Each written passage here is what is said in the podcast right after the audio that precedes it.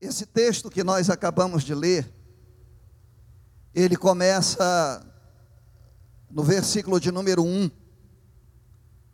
Ele começa dando um testemunho, algo grandioso.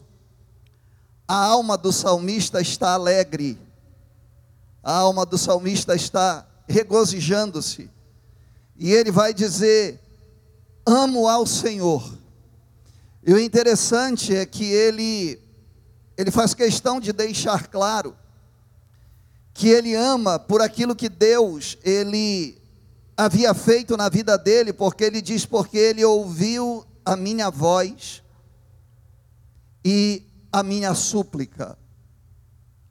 A alegria desse homem, do salmista, é dizer: Deus, ele me ouviu ele ouviu a minha oração. Olha que coisa preciosa ele está dizendo. Ele está dizendo assim: Deus, eu me ajoelhei, eu supliquei, eu clamei diante dele, e ele ouviu a minha voz, e ele está dizendo assim: Isso para mim é o maior privilégio que eu tenho. Ele ouviu a minha voz. Quantos de vocês têm a certeza que Deus ouve a oração de vocês? Levante a sua mão. Só que aqui é muito especial. Aqui é algo extraordinário que aconteceu. Que a vida dele foi completamente alterada, completamente mudada por aquilo que Deus operou. Ele diz no verso 2: Porque ele inclinou para mim os seus ouvidos. Portanto, ele diz no verso 2: Eu invocá-lo-ei enquanto eu viver. Ele está dizendo assim: isso foi tão marcante para a minha vida, isso foi tão poderoso, tão especial, que de todas as demandas que eu tenho na minha vida, que eu terei a partir de agora, que virão a acontecer, não tem nada mais precioso que eu faça do que invocar o nome do Senhor todos os dias da minha vida. Ele está colocando algo que é aparentemente muito simples, muito simples, principalmente para nós. De nós chegarmos e dizer, não, é claro que nós temos que invocar o nome do Senhor, orar todos os dias. Só que a maioria de nós, a grande maioria de nós, mente a esse respeito. A maioria de nós é não é verdadeiro a esse respeito. Porque tem gente que parece que não acredita mais que Deus ouve a oração, que os ouvidos do Senhor estão inclinados a nos ouvir, porque não tem isso como frequência na sua vida como agenda, como regra. Alguns estão como rezando. Perceba, ele está dizendo: Eu invocarei enquanto eu viver. Por quê? Porque ele está dizendo: Foi isso que mudou a minha vida.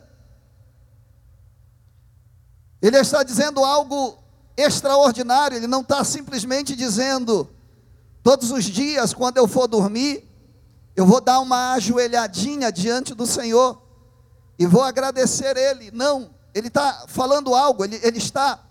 A, a, a expressão que a Bíblia Sagrada usa não é simplesmente eu orarei, ele vai usar algo mais profundo, ele vai dizer eu invocarei.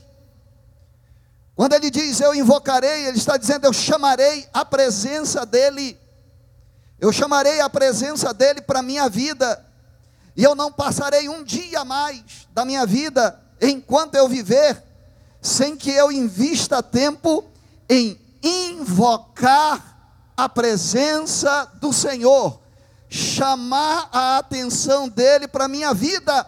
A gente quer chamar a atenção dos outros. A gente quer chamar a atenção de terceiros. E o mundo, ele nos ensina isso. Tem gente que está para enlouquecer, não pode mais acordar tranquilo, não pode mais comer com tranquilidade, não pode mais viajar com tranquilidade, porque tem que usar o tempo que tem para ficar chamando a atenção dos outros, que às vezes nem conhece. Nós somos uma geração onde alguns estão sendo premiados por chamarem a atenção dos outros. Hoje, mais do que nunca, entrou-se na moda uma nova profissão. Uma profissão esquisita, mas extremamente rentável. E agora eles são influenciadores digitais, aonde pensa, presta-se o seu dia todo, a sua vida toda, para chamar a atenção dos outros, para que seja vistos pelos outros. Quanto mais visto, mais lucro. E aí se faz de tudo para isso. E nós, às vezes, como igreja, entramos nisso, para você ter ideia. Essa geração, a nova geração, essa geração agora, entre 0 e 20 anos, é uma geração que sequer, os pais estão tendo uma dificuldade tremenda, porque os filhos não querem mais prestar vestibular, não querem mais fazer faculdade, sabe por quê? Porque, em geral, eles conhecem alguém que diz: não, o fulano ficou milionário, está rico, está muito bem, e não precisa trabalhar, não precisa de outra coisa a não ser fazer isso, ou seja, chamar a atenção de alguém. Tem gente, que, queridos, que se sentar para jantar daqui a pouco não vai se aquietar enquanto não tirar uma foto do jantar para mandar para pessoas que ele nem conhece, a maioria não gostam dele, para dizer: estou jantando.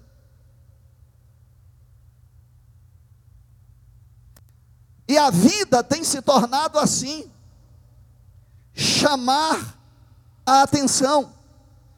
E esse homem, ele está trazendo algo que era para ser extremamente natural para nós.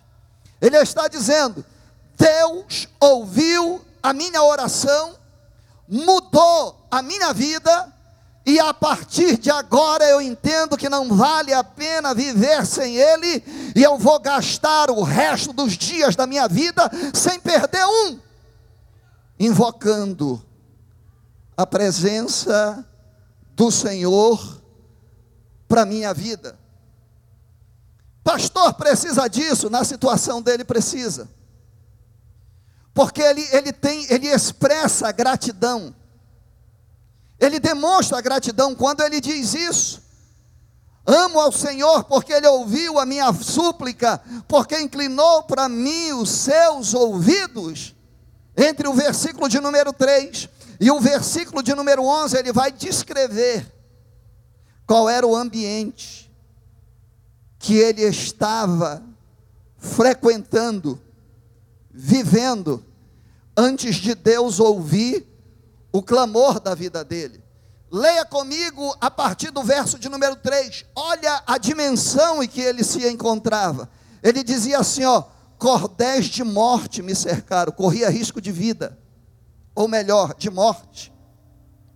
Ele diz assim, ó, uma angústia tão grande, um sofrimento dentro da alma dele tão grande, que ele vai dizer angústias do inferno se apoderaram de mim. E ele vai dizer, no meio dessa desesperança, dessa agonia interna, à beira da morte, ele vai dizer: Eu encontrei aperto e encontrei tristeza. Então é dentro desse segmento de vida, aonde não tinha mais esperança, aonde não tinha mais jeito para a vida dele, por quê? Porque ele está dizendo assim: a morte se apoderou de mim. Ele vai dizer as angústias do inferno. Imagina isso. Desespero total sobre a vida dele. Sem saída nenhuma. Desesperançoso da vida. Alma aflita. Que queridos, Vou dizer algo para vocês. Falta de dinheiro gera problema. Rejeição, traição, Isso gera problema. Agora, quando a alma, quando a alma adoece, a ponto de dizer que não é só um sentimento de tristeza e de fracasso, mas é um sentimento do inferno que tomou conta da minha vida. Aqui ele está dizendo: não acredito mais em nada, não acredito mais em ninguém. Eu sei que não tem mais jeito para minha vida, porque porque psicologicamente ele entregou a alma dele para a morte. Ele, no meio das suas crises, ele disse: não vale mais a pena viver. Porque às vezes o problema ele é tão frequente que a gente diz: o problema tem jeito, o problema tem jeito, o problema tem jeito. Mas chega um momento que a, no, que a desesperança ela toma conta da gente. E a gente começa a dizer: não tem mais jeito. Por mais que outras pessoas cheguem para nos alegrar, dizendo, calma, tem jeito, a gente está, já inculcou dizendo não tem mais jeito, ou seja, ele deseja morrer, ele se despede da sua própria alma, da sua própria vida, dizendo, não vale a pena. Por quê? Porque a esperança dele está focada em coisas. Provavelmente a esperança dele está focada em ter e Deus quer trabalhar o ser na vida dele. Por quê? Porque provavelmente ele perdeu algo ou alguém. E essa perda de algo ou alguém dita regra para a alma dele. Por quê? Porque a alma dele é alimentada entre ter e possuir. Se eu tenho meus amores, se eu tenho meus amigos, se eu tenho meus recursos, eu estou satisfeito. Quando tudo isso é suprimido da minha vida, traição veio, perdas veio, desilusões veio, a minha alma adoece e eu começo a dizer: não vale a pena. Por quê? Porque eu me esqueci de ser. E eu passei a ser adestrado pelo ter.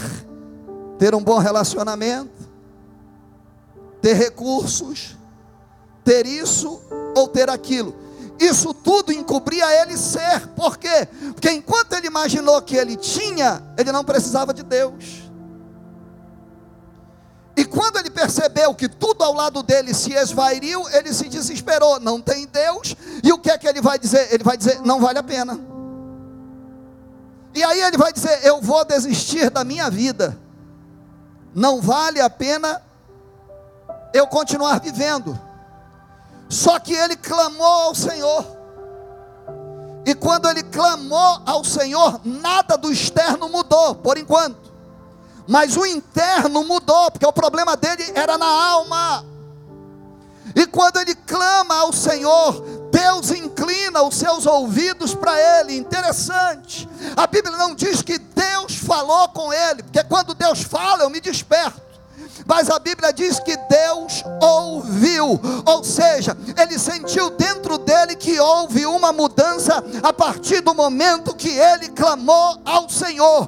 Algo começou a mudar, não mudou o ter, mas começou a mudar o ser. Quando isso começa a mudar dentro do coração dele, ele começa a sentir dentro do coração dele algo que ele nunca tinha sentido por ter alguma coisa. Por quê? Porque Deus está mais preocupado em você ser do que em você ter. E a Bíblia vai dizer que isso foi tão profundo que no versículo de número 7 ele vai dizer assim: Volta minha alma a teu repouso, pois o Senhor te fez bem. Ele estava dizendo assim: Eu não vou mais desistir, eu não vou mais tirar a minha vida, eu não vou mais desistir dos meus sonhos. Aí ele vai convidar aquilo que estava mais ferido na vida dele a alma. Amém? Olha para a pessoa que está do seu lado e diga para ela assim: sua alma é mais importante do que esse seu rosto bonito, do que a roupa que você veste, do que o salário que você ganha, do que qualquer coisa que você tenha nessa vida. A sua alma é mais importante. Ele está dizendo assim: alma, volta, vamos começar tudo de novo. Vale a pena nós continuarmos indo para frente.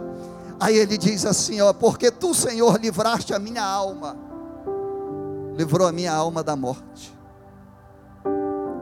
Livrou a minha alma, a minha alma da morte. Os meus olhos das lágrimas e os meus pés da queda. Andarei perante a face do Senhor na terra dos viventes. Verso 10. Acreditei, por isso falei, estive muito aflito e dizia na minha precipitação. Não acredito mais em nada. Não acredito mais em ninguém. Na precipitação ele dizia isso. Ele está conversando com a alma dele. Ele está dizendo assim: alma, volta. Vamos avançar. Aí ele vai dizer assim: porque eu tive muito aflito. Estava com vontade de desistir mas o Senhor me ouviu na minha aflição. Aí ele vai chegar ao ápice e ele vai dizer assim: Eu andarei na presença do Senhor. Tive muito aflito. E ele diz assim: ó, na minha precipitação eu tinha desistido de tudo, por quê? Porque eu não acreditava mais em ninguém. Não acreditava em ninguém. Chegavam pessoas para me animar, eu não acreditava. Por quê? porque o fracasso falava mais alto do que a minha fé. Aí ele vai dizer assim: minha vida mudou. Não estou mais com vontade de desistir. Não estou mais com vontade de morrer. Minha vida mudou. Se alguém perguntasse para ele assim: mudou, o que foi que mudou? Tua situação financeira? Ele ia dizer: melhor do que isso que, que mudou? Foi a tua vida sentimental? Ele ia dizer, melhor do que isso. Uma vez eu ouvi uma expressão que dizia assim: que o determinado jovem ele ia casar para ser feliz. Quem casa para ser feliz está lascado, vai ser infeliz. Amém? Na verdade, nós não devemos casar para ser feliz, por quê? Porque a gente não pode jogar a responsabilidade da nossa felicidade na vida da outra pessoa. Amém? Na verdade, sabe quando é que nós estamos preparados para casar? É quando nós estarmos, estivermos tão felizes a ponto de podermos dividir a felicidade que temos. Eu não caso para ser feliz. Eu sou feliz, eu era feliz e me casei porque já era feliz. Quantos de vocês estão entendendo? É isso que o salmista está dizendo. O salmista está dizendo assim: não é que nada fora mudou, é que mudou dentro. Gente, não adianta. Já falei para você. Não adianta querer que as coisas mudem se você não mudar primeiro. E uma das coisas mais especiais que nós precisamos é pedir a Deus que nos mude de dentro para fora. Amém? Nos mude de dentro para fora e dentro desse cenário de restauração ele vai expressar uma gratidão e agora ele tem uma preocupação. Nós estamos no dia 17 de dezembro. Passou rápido, sim ou não? Passou devagar? Passou rápido. Quem está feliz, diga glória a Deus. Eu nunca vi gente fingir tão bem. Ou, ou na verdade deve ser um feliz secreto. Quem está feliz, diga glória a Deus. Glória a Deus. Quem está feliz, diga glória a Deus. Dá um sorriso. Aleluia. E agora ele tem uma preocupação. Quem de vocês foi abençoado e tem motivo para dar testemunho, como a nossa irmã Gisele teve? Levante a mão e diga glória a Deus. Deus foi bom com vocês? Nós estamos no 78 dia do propósito de Obed-Edom. 78 dias de consagração na presença do Senhor. Faltam 14. Duas semanas. Eu já estou perguntando para Deus, Deus, a gente não pode mais perder essa pegada. O que, que nós vamos fazer? Vamos avançar. Não é por outra coisa, porque nós precisamos de Deus e a gente tem visto a resposta de Deus. E aí eu pergunto para você, porque a pergunta do salmista era para ele mesmo. Versículo de número 12, por favor. No versículo de número 12, ele vai dizer assim, ó: Que farei eu? Que darei eu ao Senhor? É 116, 12.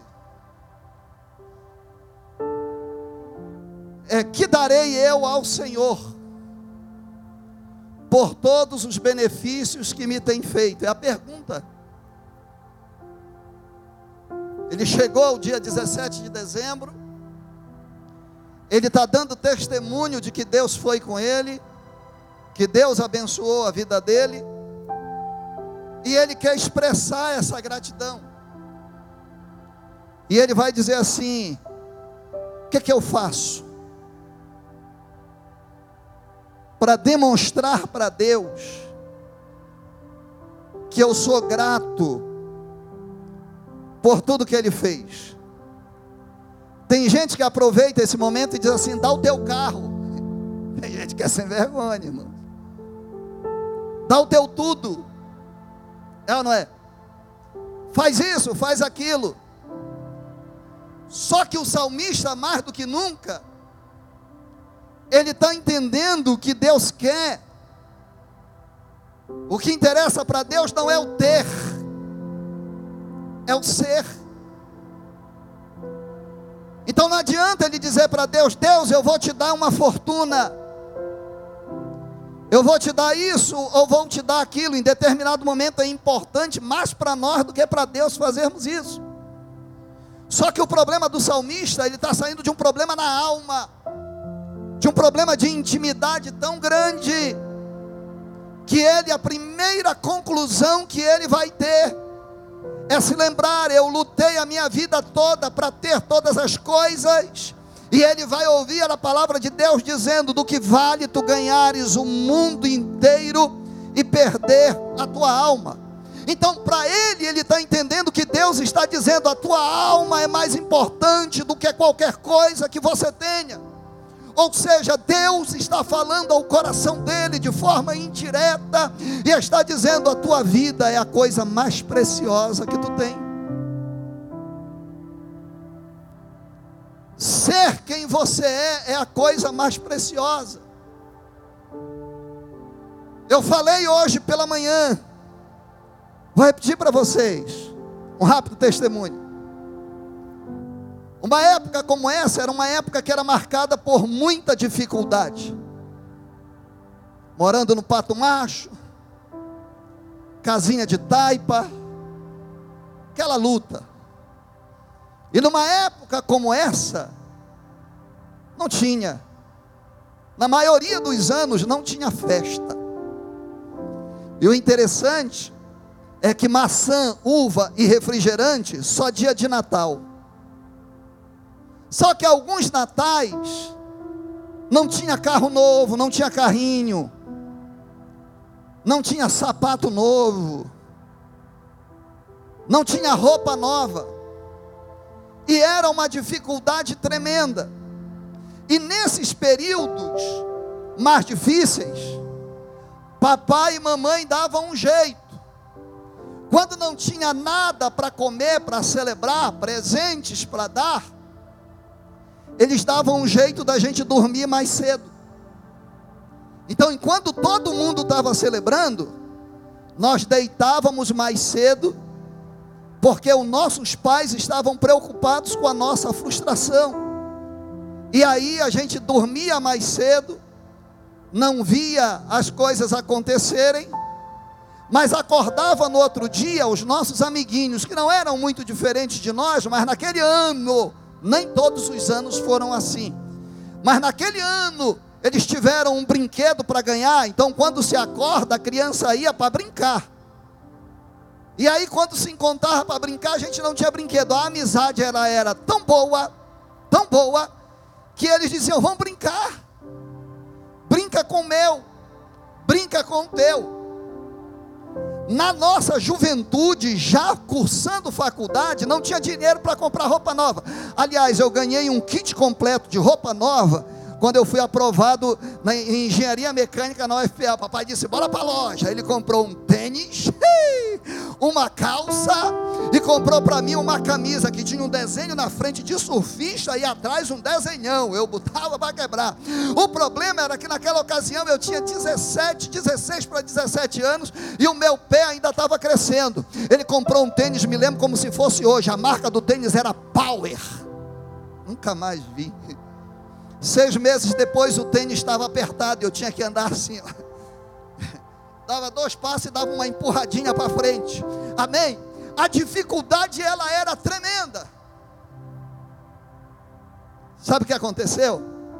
O tempo passou, prosperou. Aí agora não tem carro de brinquedo, tem carro de verdade. Tem uma casa mais ou menos. Dá para escolher o peru, o frango, dá até para ter o açaí. Aí eu pergunto para você: vamos fazer uma festa, está tudo marcado.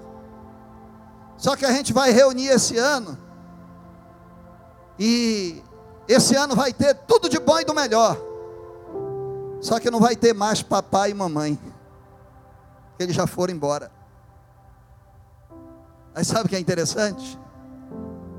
Nós daríamos tudo para ter todo mundo reunido de novo, mas não dá mais, o tempo passou. Aí você diz, pastor, sente saudade daquela época difícil que não tinha presente de Natal? Sinto, porque não tinha presente, mas tinha papai e tinha mamãe. E se tem uma coisa boa, irmão, é ter papai e mamãe para dizer: tá bonito, meu filho, que coisa boa, que alegria, ou seja, a dificuldade era grande, mas eu ainda sinto, ainda sinto saudade da época da dificuldade, porque as coisas eram aparentemente piores, mas na verdade eram melhores. Amém? Porque nós éramos melhores. Não reclama da vida, não. Não reclama da vida. Não coloca a culpa em terceiro. Tenha fé que o amanhã vai ser melhor do que hoje. Mas ainda assim, Aproveite hoje como o melhor e maior dia da sua vida, por quê? Porque esse foi o dia que Deus fez para te abençoar. Aproveita, dá glória a Deus, dá aleluia. Não dá do jeito que você quer, mas eu não sei se do jeito que você queria estaria melhor para a sua vida. Amém. Fato é que hoje você está na igreja, na presença do Senhor, veio a esse lugar para adorá-lo. Então levanta a sua mão e glorifica o nome do Senhor. E tem essa dúvida: o que, é que eu faço? O que, que eu faço? Aí ele chega à seguinte conclusão: Deus não espera outra coisa da minha vida do que eu entregar a minha vida na mão dele. Por quê? Porque a Bíblia vai sagrada vai dizer: "Que darei eu ao Senhor por todos os benefícios que ele me tem feito?" Verso 13 ele responde. Ele vai dizer assim: tomarei o cálice da salvação. Ele está dizendo assim: eu vou colocar a minha vida nas mãos dele. Quando ele diz: Tomarei o cálice da salvação, leia comigo para entender melhor. Mateus 26, capítulo 39. Mateus capítulo 26, versículo de número 39. E eu quero ler o 39, quero ler o 42. Leia comigo, para a gente entender quando ele diz: Eu tomarei o cálice da salvação. Olha só. E indo um pouco adiante, Jesus prostrou-se sobre o seu rosto, orando e dizendo: Meu Pai, se é possível, passa de mim este cálice. Todavia não seja como eu quero, mas como tu queres. Jesus está orando. E ele está dizendo: Eu vou tomar o cálice. E para Jesus isso era tão duro. Não pelo sofrimento que ele enfrentaria, não, o sofrimento foi terrível, mas era a parte menos pior. O maior sofrimento que Jesus está aqui não é medo de ser dilacerado, não é medo de ir para a cruz e morrer. O maior medo que ele tinha era experimentar o meu e o teu pecado sobre a vida dele. Ora, imagina assumir a culpa de alguém. Jesus iria assumir a culpa de todo ser humano, inclusive eu e você. E isso para ele era o mais difícil, esse cálice era o mais difícil, por quê? Porque ele iria assumir a tua culpa, ele iria pagar o preço, e não tem nada que faça o homem sofrer mais do que o pecado. E por isso ele ora e diz assim: se possível for, passa de mim esse cálice. Todavia não seja como eu quero, mas como tu queres. Olha o que diz o verso de número 42. Aleluia. E indo segunda vez, orou dizendo: Meu pai, se este cálice não pode passar de mim sem eu beber, faça-se a tua vontade. Jesus está dizendo assim: Eu assumo a culpa. Eu assumo o lugar dele. Era para ele morrer? Era para ele perder? Era para ele fracassar? Se necessário for, se não tiver outra maneira, eu tomo o cálice. Eu tomo o cálice. Olha para o irmão que está do seu lado, diga para ele assim: Jesus tomou o seu cálice. Aleluia. Só que em Mateus, desculpa, em Lucas capítulo de número 22, verso de número 20, há uma transformação desse cálice. Por quê? Porque Jesus toma o cálice para ele. E Jesus agora vai falar num poder desse cálice transformado. E aí ele vai dizer: semelhantemente, já é na Santa Ceia, semelhantemente, tomou o cálice. Repita comigo: o cálice. Ele tomou o cálice e disse, depois da ceia, dizendo: Este cálice é o novo testamento no meu sangue que é derramado por vós. Quem está entendendo, diga glória a Deus. Ele está dizendo: Eu tenho um cálice. Eu tomei o cálice da morte, da dor, do pecado e na cruz eu transformei o cálice em cálice da salvação. Por isso ele diz: o Novo Testamento no meu sangue derramado por vós, a salvação. E ele aconselha e diz: tome do cálice, tome do cálice. E quando tomar do cálice, lembre-se: esse cálice é o sangue na nova e eterna aliança. O salmista está dizendo: Eu vou tomar posse daquilo que Jesus conquistou na cruz do Calvário para a minha vida, Ele está se antevendo, Ele está dizendo: Eu vou tomar posse da salvação que Deus gerou para a minha vida. Quanto de vocês estão entendendo? Digam glória a Deus. Tomar posse da salvação. Tomar posse da salvação é uma mudança de atitude. Eu poderia perguntar aqui nessa noite: quem já tomou posse da salvação? Todo mundo vai levantar, porque a gente não entende bem. O que o salmista está dizendo é o seguinte: eu vou tomar posse da salvação, não para ficar dizendo para os outros que eu sou salvo, mas eu vou dar demonstração, através da minha atitude, que eu tive mudança de atitude e que hoje eu vivo como salvo. Quem está entendendo, diga glória a Deus. É isso que ele está dizendo. Ele está dizendo assim: está tantos anos na igreja e ainda continua na mesma sem vergonhice. Está tantos anos na igreja e não mudou o comportamento. Está tantos anos na igreja e é ainda continua fazendo as mesmas coisas. Esse salmista que já pensava que era crente, mas estava pensando em desistir, ele está dizendo agora: como que é que eu darei ao Senhor por tão grandes benefícios? Ele está dizendo: eu vou tomar posse da salvação que Jesus me deu e vou me comportar como salvo.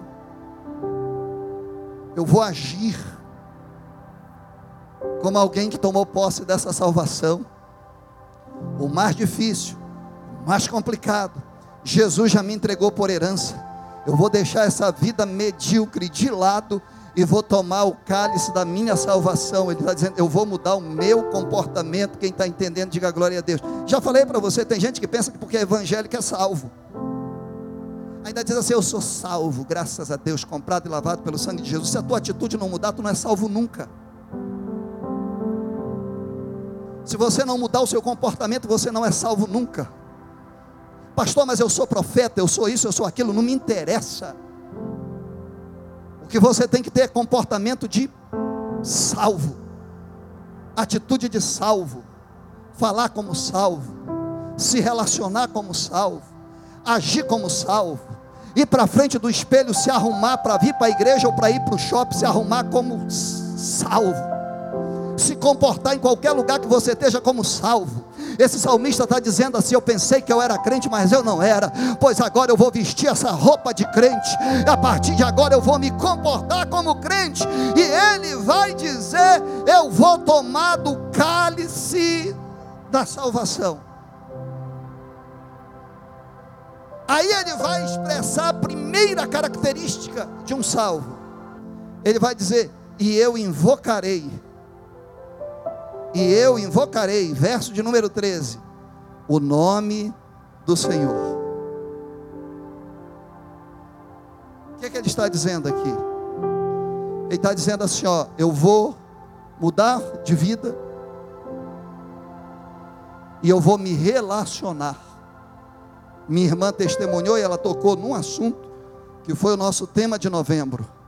Eu vou ter intimidade com Deus.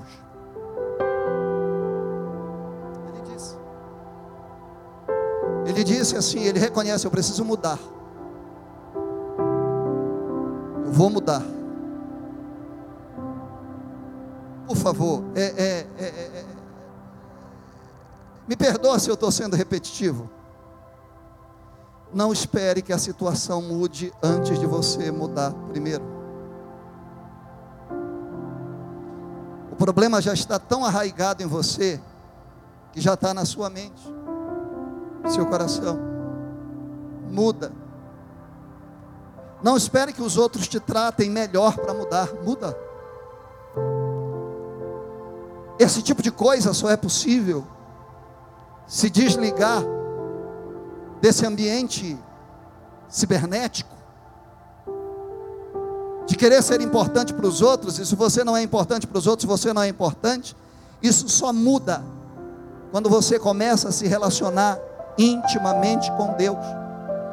Que a partir do momento que você começar a entender que Deus está ouvindo a tua oração e que você tem certeza, meu irmão, mil cairão ao teu lado, dez mil à tua direita, mas tu não serás atingido, porque o dono da vida está contigo. Quem está entendendo? Aí diz: Eu invocarei o nome do Senhor, vou me relacionar com Ele, eu vou buscar a presença dEle. E aí ele diz assim, em segundo lugar, perceba, ele está ajustando contas consigo mesmo. Ele está dizendo assim: Eu preciso mudar. Quem precisa mudar, levanta a tua mão e diga: Eu preciso mudar. Eu preciso mudar. 78 dias de oração depois, eu tenho consciência, eu preciso mudar como pastor preciso mudar como profissional na empresa que eu trabalho.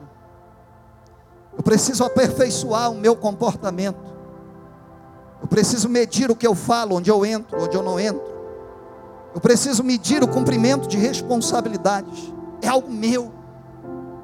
Eu preciso melhorar como esposo da NASA. Preciso. Tenho consciência. Eu preciso melhorar como pai dos meus filhos. Eu preciso. Eu preciso melhorar como pastor da igreja. Eu preciso. Eu tenho consciência. Eu tenho consciência que a igreja não muda antes que eu mude primeiro. Porque quando eu vou para a presença do Senhor reclamar de alguém, Jesus vai dizer: quando é que tu vai falar de ti? Amém, queridos? Você sabe aquela pessoa que chega, é, é, é, onde trabalhamos, a gente tem Geralmente andamos de carro para lá e daqui a pouco dá uma batidinha de carro, bateu. Quase nunca eu ouço alguém chegar e dizer: Eu vacilei. estava dando uma patetada olhando o WhatsApp, quando eu virei, me bateram. Não, sempre é a culpa dos outros. A gente já se acostumou. Não demonstrar fraqueza. Para Deus não dá para ser assim. Amém está com problema no casamento, te ajoelha na presença do Senhor e diz: Senhor, talvez o problema esteja comigo, abre os meus olhos para que eu veja. Muda primeiro. E quando ele tem essa introspecção, e ele diz: Eu preciso mudar, e ele busca relacionamento com Deus, nessa busca de relacionamento com Deus, ele vai lembrar de um negócio. E ele vai dizer assim: no meio da minha luta, no meio da minha peleja, que eu sinceramente imaginava que não tinha mais jeito, eu fiz um bocado de promessa para Deus. E eu disse para Deus: se o Senhor fizer, eu faço. Se o Senhor me ajudar, eu mudo. Se o Senhor me der, eu dou. Aí ele vai dizer assim: Ixi, eu não estou bem.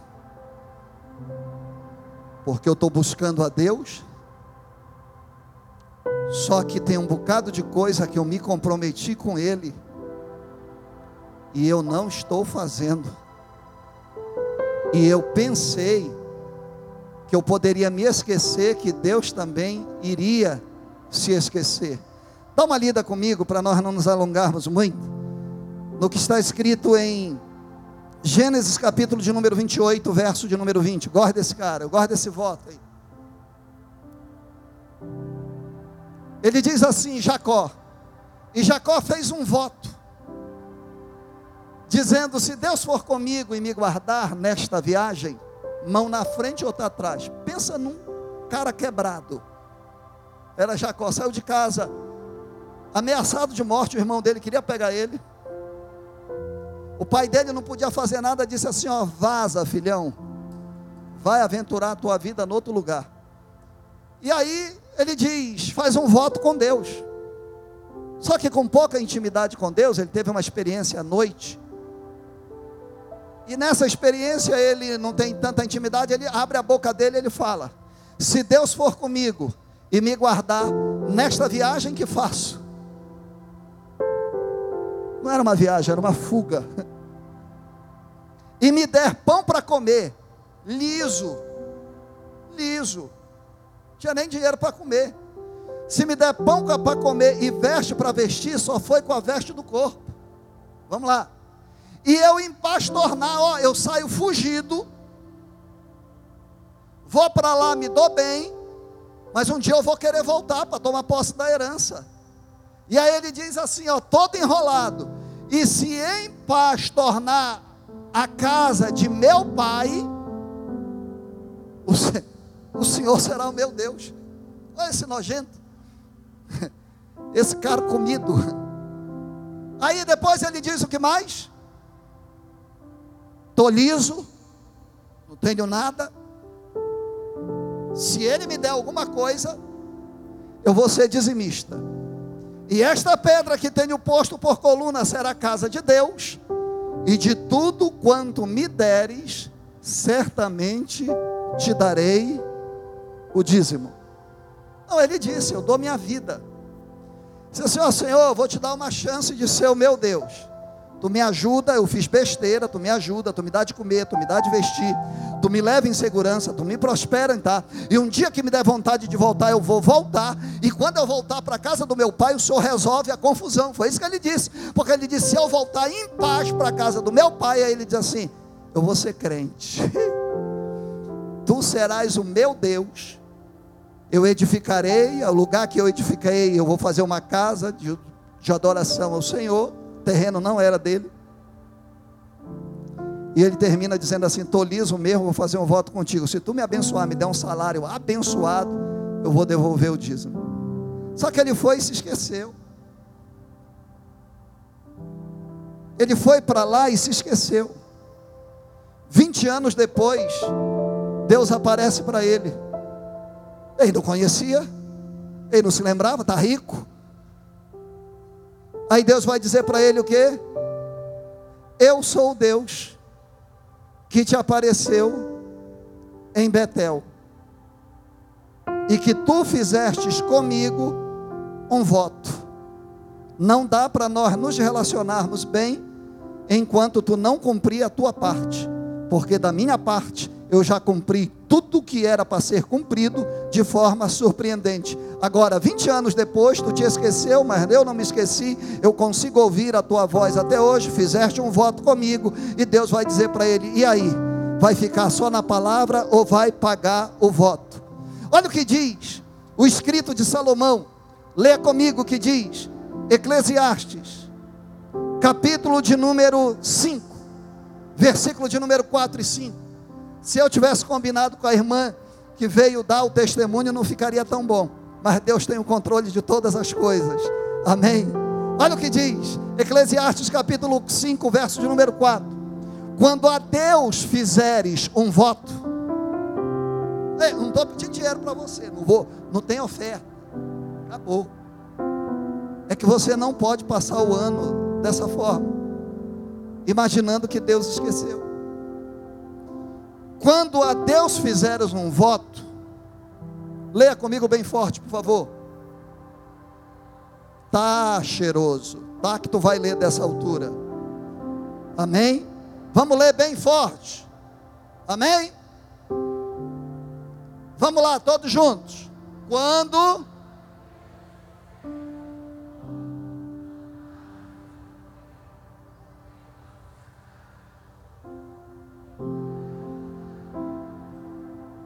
o que é que o salmista ele vai dizer?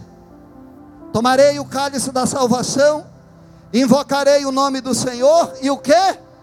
Pagarei os meus votos ao Senhor. Amém? Volta lá o texto, deixa aqui.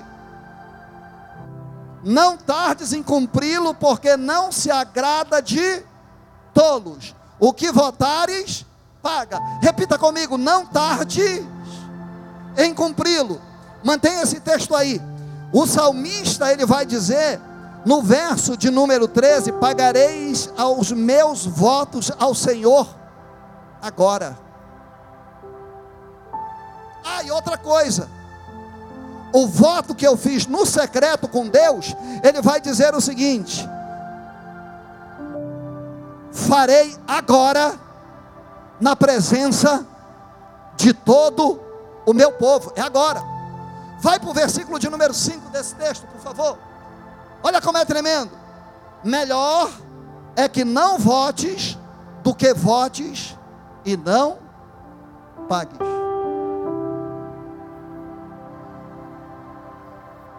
Todo mundo lembra do voto. Se te perguntarem qual foi o voto que Jacó fez, ah, ele fez o voto que ele ia ser dizimista. A partir do momento que ele fez o voto, ele tinha que ser. Mas o mais importante que Deus foi requerer dele, não foi que ele devolvesse o dízimo, foi que ele tinha dito: Tu serás o meu Deus, tu me ajuda e eu entrego a minha vida nas tuas mãos. Três coisas precisavam ser resolvidas. E que o salmista ele assuma a responsabilidade. Se coloca de pé, por favor. Primeira coisa, vou tomar atitude de salvo. Vou mudar a partir de hoje. Vou rever minhas amizades. Vou rever meu comportamento. Vou rever essas roupinhas sociais sensuais Vou rever o meu jeito de negociar. Vou rever o meu comportamento no namoro íntimo quando ninguém está vendo. Vou rever o meu comportamento quando eu estiver sozinho e ninguém estiver vendo. Ele está dizendo: Eu vou tomar atitude de salvo. Eu vou tomar o cálice de, da salvação. Aquele que quiser vir após mim, negue-se a si mesmo.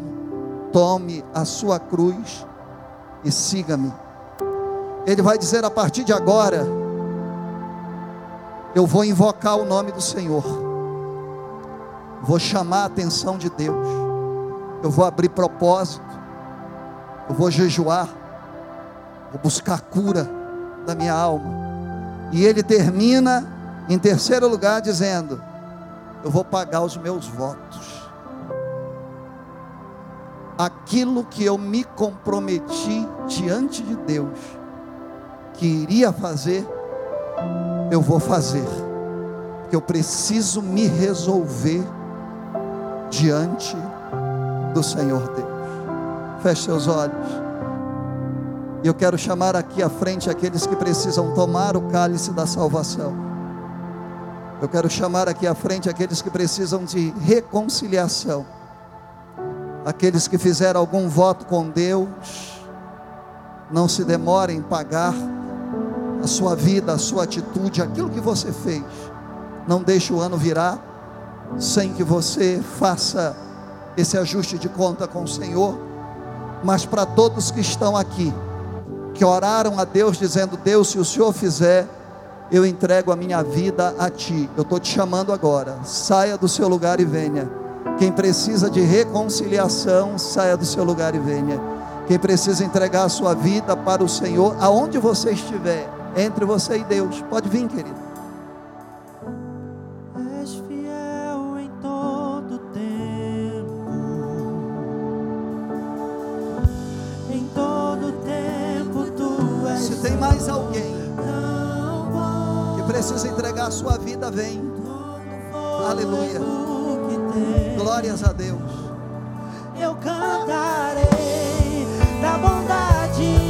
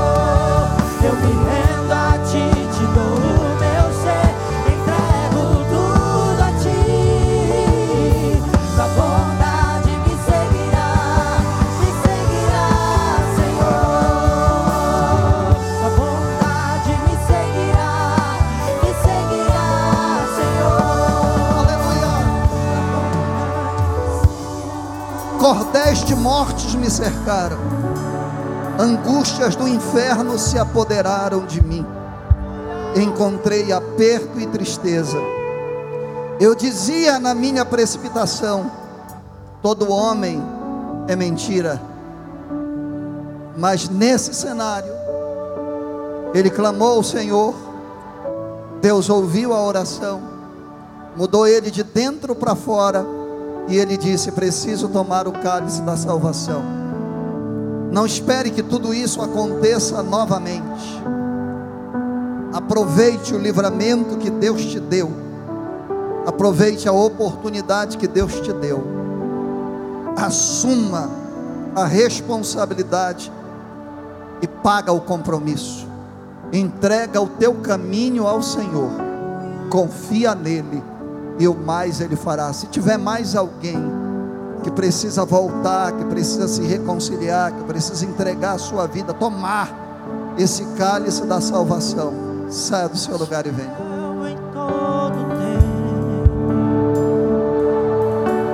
Estenda suas mãos em direção a essas pessoas preciosas. Aleluia. Aleluia.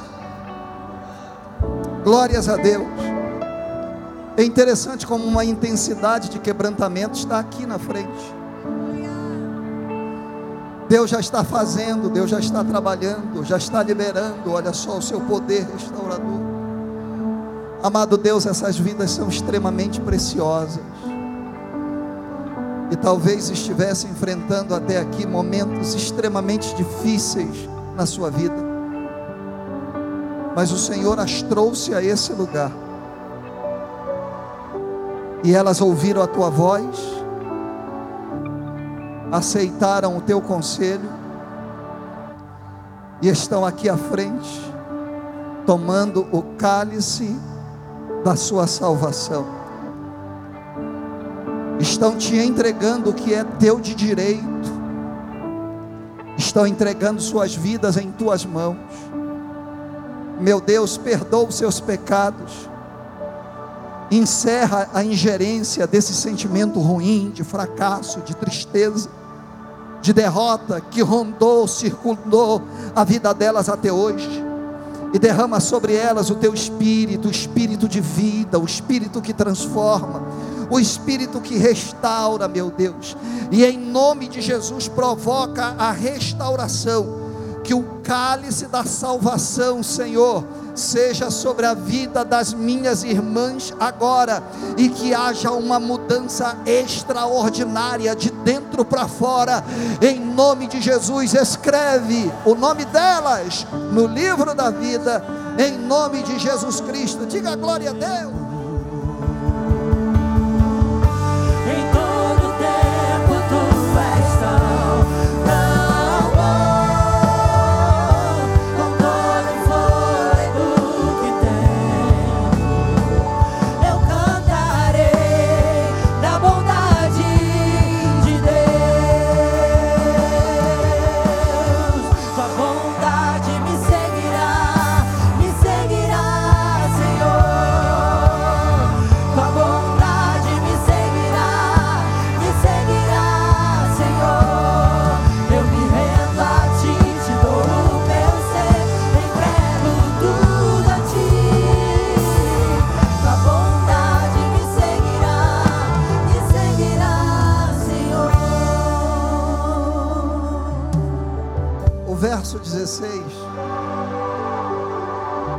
Dizer assim: ele assumiu o compromisso. E ele diz assim: Ó Senhor, deveras sou teu servo, sou teu servo, filho da tua serva, soltastes as minhas ataduras. O culto poderia ter terminado já ali. Só que ele vai dizer: Eu assumi um compromisso. E ele vai reforçar o compromisso. Coloca para mim, por favor, Breno. No verso de número 17. Ele diz: Oferecer-te-ei sacrifícios de louvor. Invocarei o nome do Senhor. Ele vai repetir. Não precisava. Mas ele vai deixar claro, ele vai dizer: Eu não serei feliz enquanto eu não cumprir. Pagarei os meus votos ao Senhor, que eu possa fazê-lo na presença de todo o meu povo. Ele vai dizer: O cálice da salvação eu tomei, todo mundo viu me arrependi e vi na frente. Só que o Senhor sabe que a gente não pode sair daqui. Dizer, não, vou levar minha vida como eu levei até hoje. Não, se Deus te trouxe a esse culto, esse culto marca uma mudança de comportamento e uma mudança de vida. Ele está dizendo, eu não sei o que você disse para Deus, mas como servo de Deus, como alguém que ocupa o altar para profetizar a vontade de Deus sobre a tua vida, Ele está dizendo: não deixa, não deixa esse ano terminar, para a tua alegria, para a alegria do teu povo, não deixa de cumprir o compromisso, o voto que você fez com Deus, porque senão emperra senão você não avança. Senão Deus não tem como levar a tua oração a sério. Ele vai olhar e vai dizer: quando está em perigo, inventa um bocado de coisa, diz um bocado de coisa, mas não muda de atitude. Quando está tudo bem, não cumpre nada. Aí talvez Deus diga assim: vou ter que permitir com que as coisas voltem a acontecer para que ele possa se lembrar. Não precisa, Deus. Nós viemos para o culto, dia 17 de dezembro. Está terminando, está dando nove horas. E nós ouvimos a tua voz. E estamos já trabalhando para cumprir aquilo que os nossos lábios proferiram diante da tua presença. Senhor, nós te louvamos pelo culto dessa noite. Te louvamos por toda a tua bondade, pela paciência com que o Senhor fala conosco. Terminamos agradecidos por tudo quanto o Senhor fez, por termos chegado ao dia 17 de dezembro.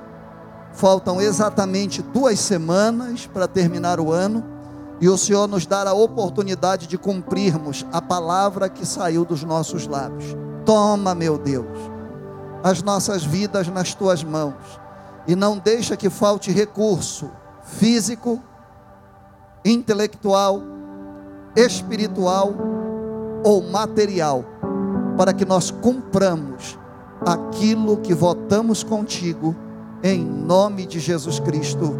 Amém e amém. Dê um abraço na pessoa que está do seu lado. Isso, dá um abraço no Wallace aí, Tiago. Glória a Deus. Que o amor de Deus, nosso Pai, a graça do nosso Senhor e Salvador Jesus Cristo, a comunhão e a consolação do Espírito Santo, seja sobre a tua vida, meu irmão, sobre a tua vida, minha irmã, sobre a vida de nossas famílias e da igreja do Senhor Jesus espalhada por toda a terra. Os que assim creem, digam bem forte. E a vitória é nossa pelo sangue de Jesus. A vitória é da nossa família pelo sangue de Jesus. Deus te abençoe. Vai na paz do Senhor.